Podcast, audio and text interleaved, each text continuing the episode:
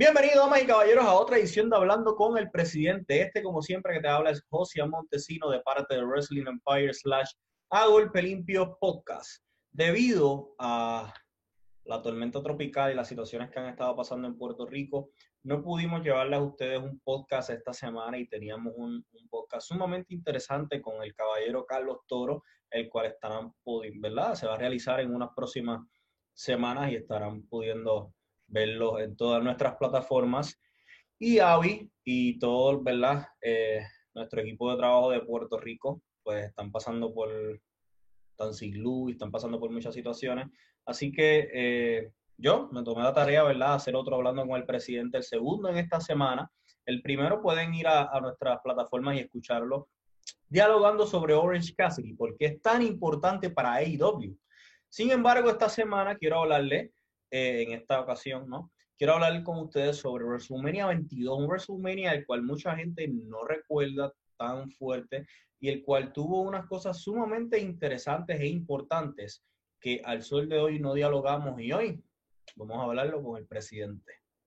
And now, Raw, SmackDown, and Snickers present WrestleMania.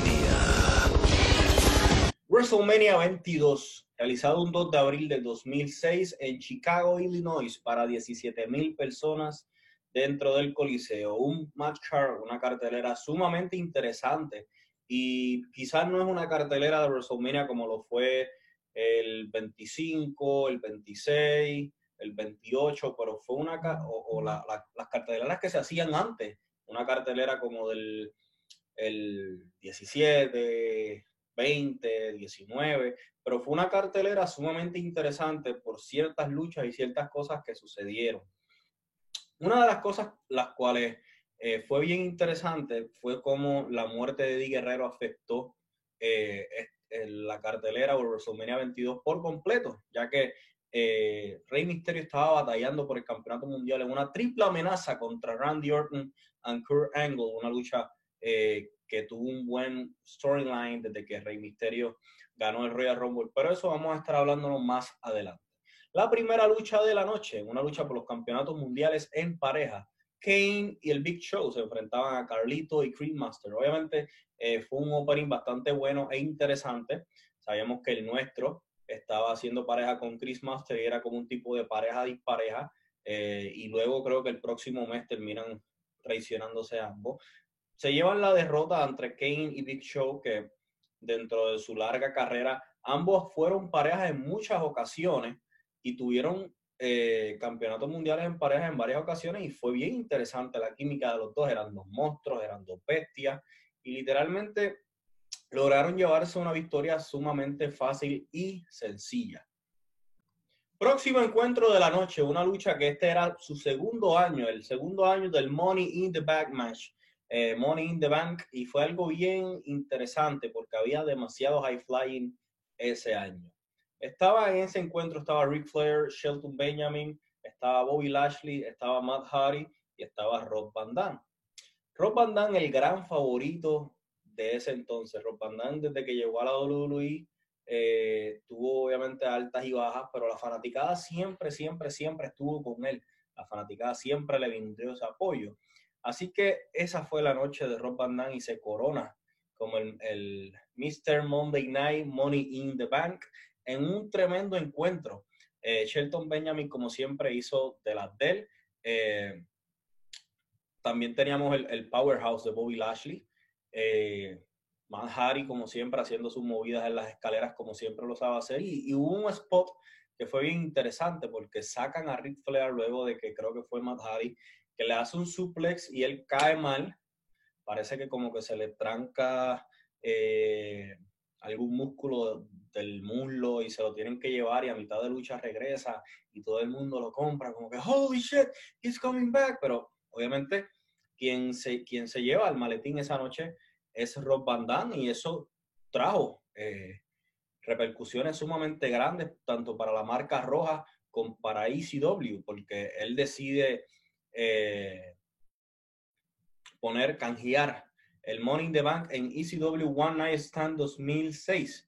contra nada más y nada menos que el rapero mayor John Cena. Y si ustedes no han visto esa lucha, en confianza pueden ir a verla porque solamente con la forma en que la fanaticada estaba prendida en fuego esa noche y la entrada de John Cena y el final del encuentro, solamente con eso vale la pena. Puede destacar que este era el segundo Money de Bank, como les expliqué al principio, y al ser el segundo era algo bien fresco. La gente tuvo un buen sabor con la lucha el, el, año, el año pasado, que fue en WrestleMania 21. Episodio que dialogué con ustedes, creo que fue el primer, eh, hablando con el presidente sobre WrestleMania 21 y por qué merecía más mérito. Pues esta vez estamos con WrestleMania 22, un año luego. Y ese Money de Bank fue bien importante porque sí, esa ya se estaba viendo, ya se estaba perfilando como una oportunidad bien importante y bien latente para todos esos luchadores que quizás habían tenido dificultad en tener algún feudo por un campeonato grande y llevárselo, pues esta era la oportunidad máxima de ellos y los fanáticos estaban empezando a enamorarse año tras año de esta estipulación. Cabe destacar que hay dos luchas en este evento, las cuales no son recordadas o no fueron tan buenas, la cual fue Booker T contra Boogeyman. Obviamente Boogeyman más que todo siempre fue un personaje. Boogeyman siempre fue un personaje y el, el fondo de él era lo creepy que, que, podía, que podía llegar a ser y demás. So, nunca fue una persona de darte unas luchas eh, increíbles ni luchas de más de 15 minutos. Y la próxima lucha fue eh, Chris Benoit campeón de los Estados Unidos contra JBL. Una lucha que no, no, son luchas así memorables, ni una lucha que tú digas definió el evento. Fueron dos luchas que definitivamente se pueden pasar o son luchas donde pues, las puedes ver o puedes parar y buscarle beber en, medio del, del, evento. me encuentro, eh, Mickey James se enfrentaba a Trish Stratus, ellas tenían una rivalidad sumamente eh, interesante, algo que había pasado mes tras mes.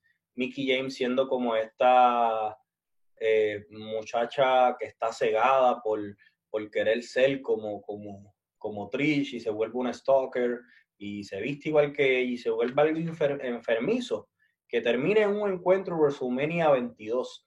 Una lucha que fue muy buena, y la fanaticada estuvo muy invested en esa, en, esa, en esa lucha y pues mucho de eso tiene que ver fue la forma en que se vivió eh, Mickey James para dicho evento. Obviamente sucedió algo eh, durante el encuentro que casi casi le cuesta, eh, no quiero decir que le cuesta la lucha, pero sí le causó demasiado hit, demasiados problemas en backstage y es cuando Mickey James pasa su mano por la parte íntima de Trish Stratus y hace así o hace un gesto, un gesto cero eh, que al parecer no fue planeado.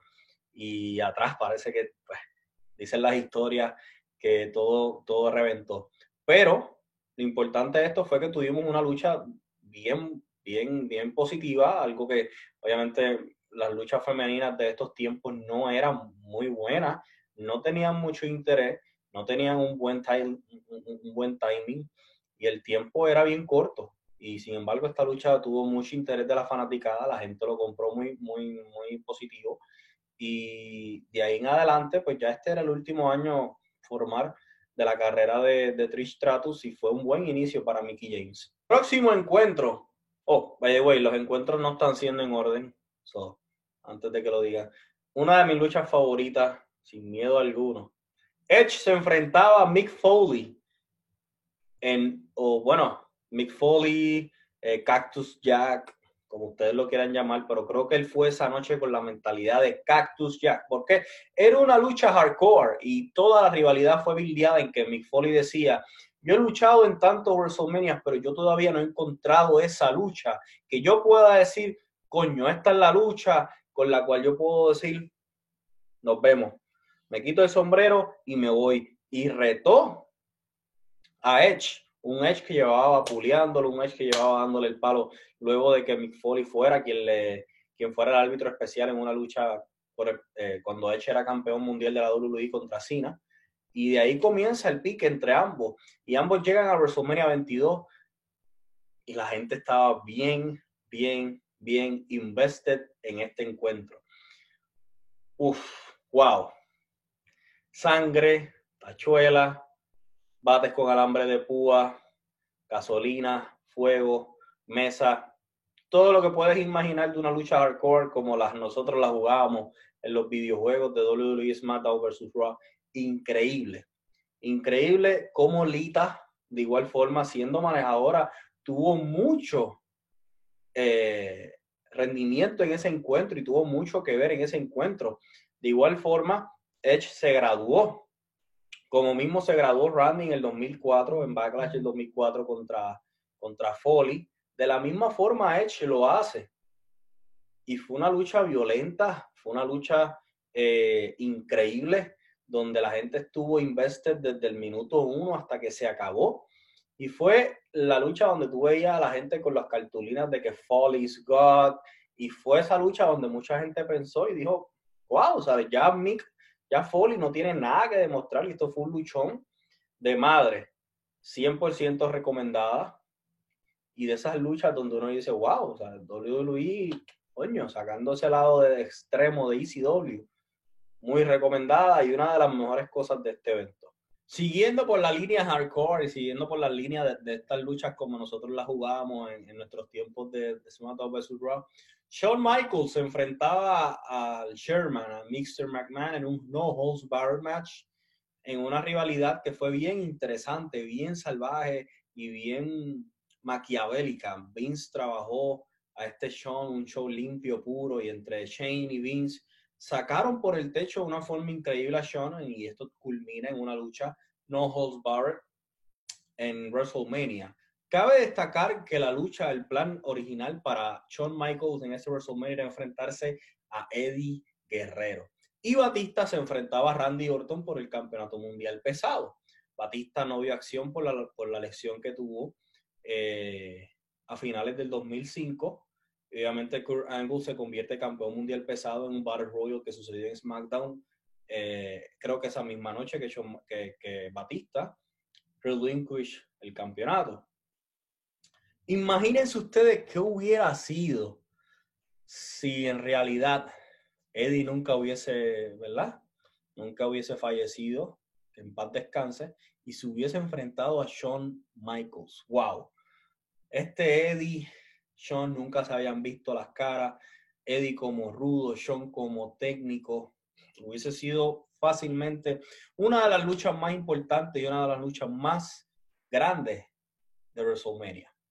Obviamente, ya estábamos yéndonos, pero regresando, Vince llegó en tremenda condición física, o sea, se veía bestial, se veía sumamente fuerte y Sean obviamente con sed de venganza por todo lo que había pasado durante todo ese tiempo y tuvieron una lucha sumamente entretenida y sumamente violenta contando con que Vince es el dueño de la WWE y no es un luchador.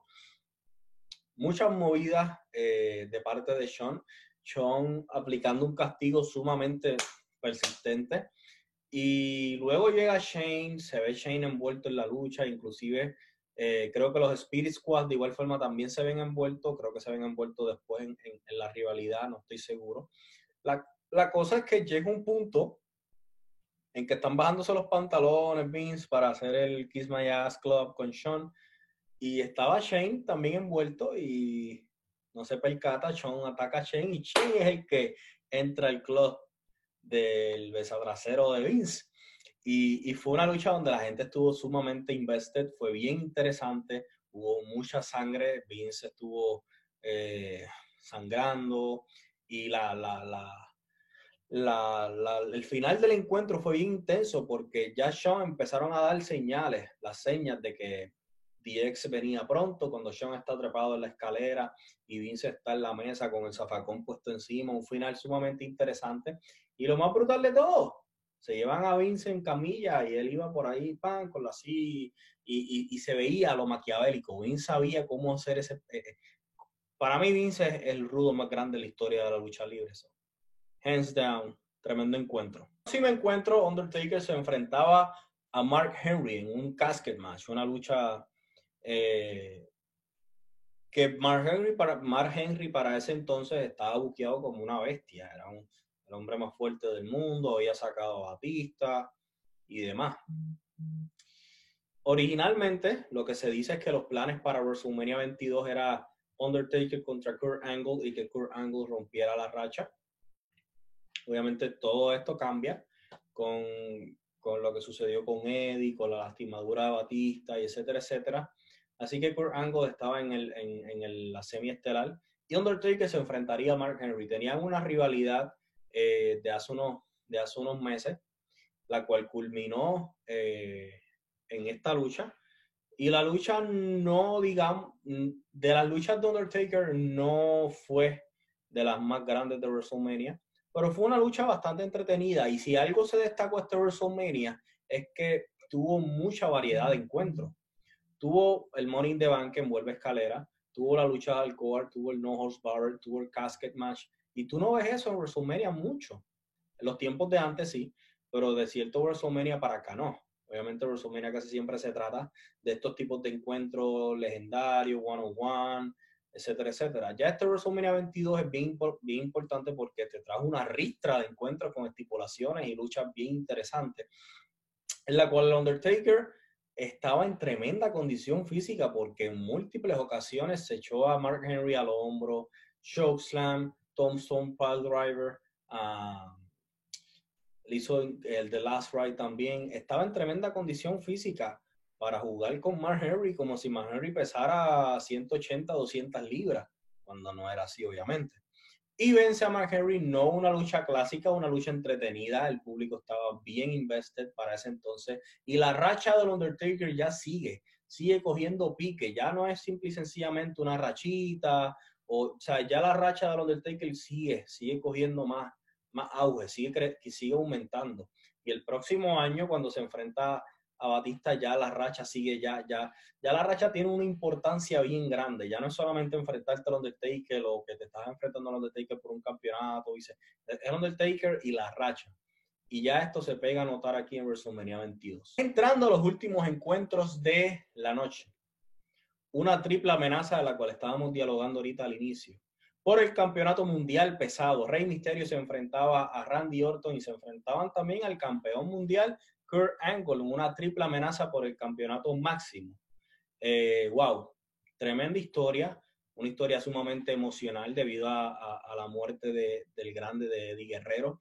Y eso trajo a que Rey Mysterio entrara número 2 en el Royal Rumble del 2006 y literalmente venciera eliminando a Randy Orton luego de estar casi una hora 61, 62 minutos dentro de esa lucha. Y fue un final bien emotivo eh, eso trajo mucha, mucho, mucho auge el dentro de, la carrera de Rey Misterio como un luchador estelar. Y en No Way Out pierde, pierde su oportunidad por el campeonato en WrestleMania contra Randy Orton, luego de que Randy lo venciera con trampa. Y pues un rey frustrado, decía la madre, perdí la oportunidad, caí en la trampa.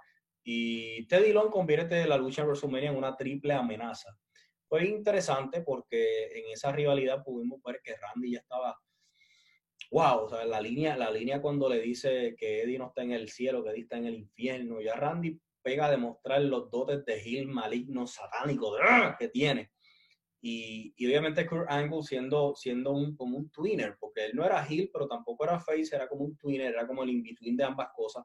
Y fue una lucha muy buena, pero muy corta. Esa lucha duró demasiado poco, para todo lo que sucedió y fue muy buena. O sea, la química que tuvieron los tres dentro del encuentro fueron muy buenos, las movidas que, eh, que estuvieron envueltos los tres fueron muy interesantes, pero duró muy poco. Siento que la de Cena con Triple H duró más de lo que debió haber durado, aunque fue muy bueno también el timing, pero quizás debieron haberle dado un poquito más de tiempo a la lucha de, de Rey, Randy y Kurt Angle.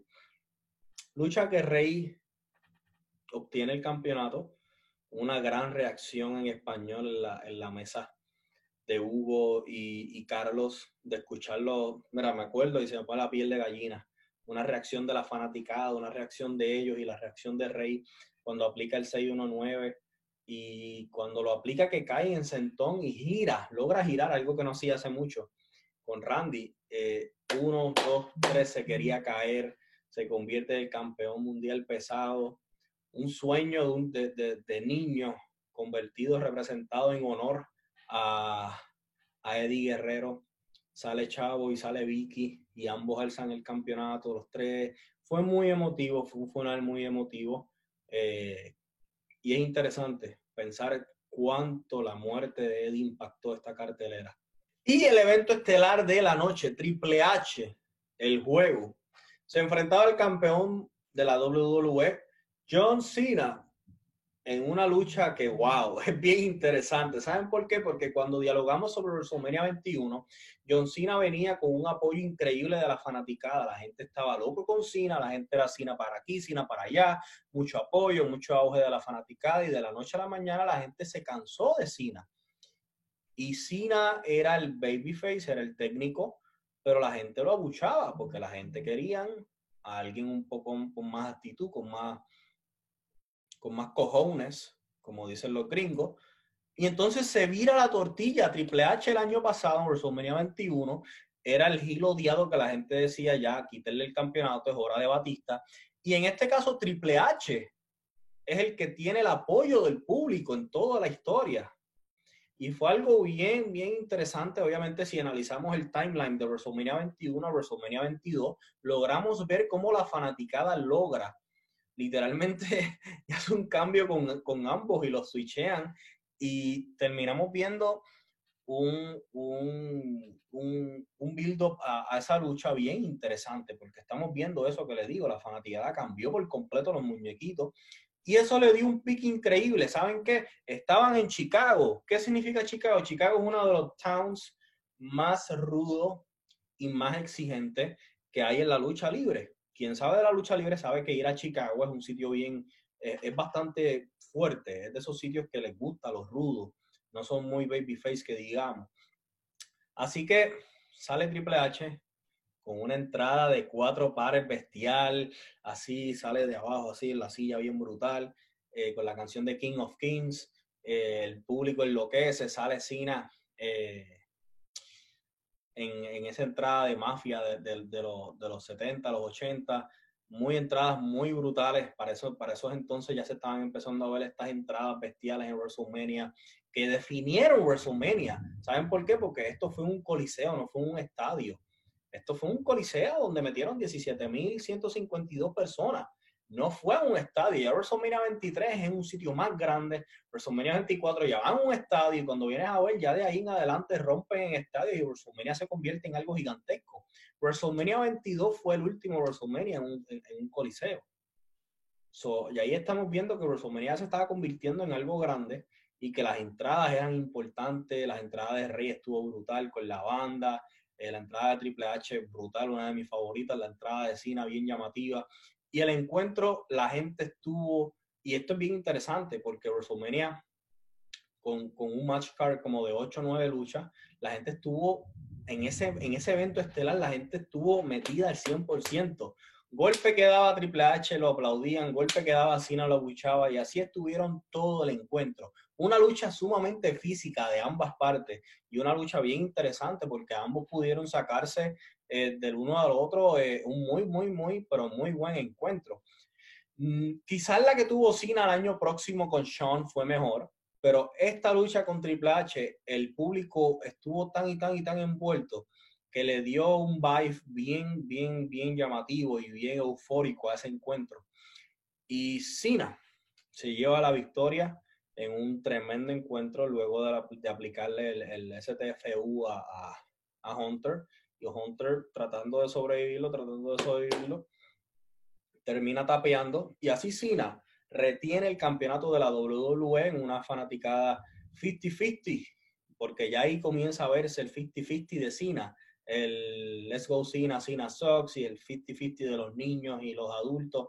Ya ahí empieza a verse eso. Así que es por eso que WrestleMania 22 pudo haber sido tanto y terminó siendo algo muy bueno.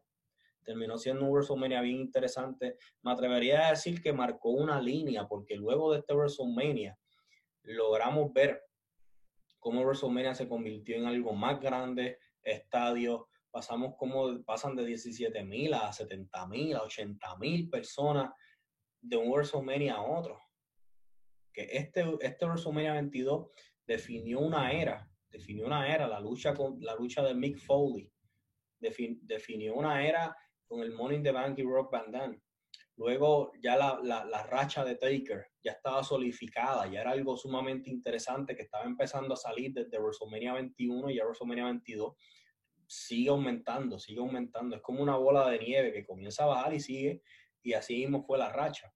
Rey Misterio no tuvo quizás la corrida como campeón mundial que todos nosotros hubiéramos querido que él tuviera, pero como quiera, fue emotivo, fue emotivo y fue algo que valió mucho, fue algo muy interesante y algo muy grande. Y de aquí, Cena termina perdiendo el campeonato contra Rob Van Damme en Extreme Rules, eh, en, One Night Stand Extreme Rules, lo que se convirtió en Extreme Rules, eh, en una lucha sumamente interesante. Así que este WrestleMania marcó una era en donde WrestleMania pasó de ser WrestleMania a WrestleMania. Así que si ustedes no han visto este WrestleMania, se los recomiendo. Este fue el segundo o el primero que yo vi de niño. Y wow, es muy, muy, muy entretenido, muy bueno. Los build-ups increíbles, la música, las entradas. Así que 100% recomendado que, ¿verdad? Se sienten y vean este WrestleMania si no recuerdan lo importante e interesante que fue. Esto ha sido todo hablando con el presidente, edición número 3. Este aquí José Montesino. Será hasta la próxima.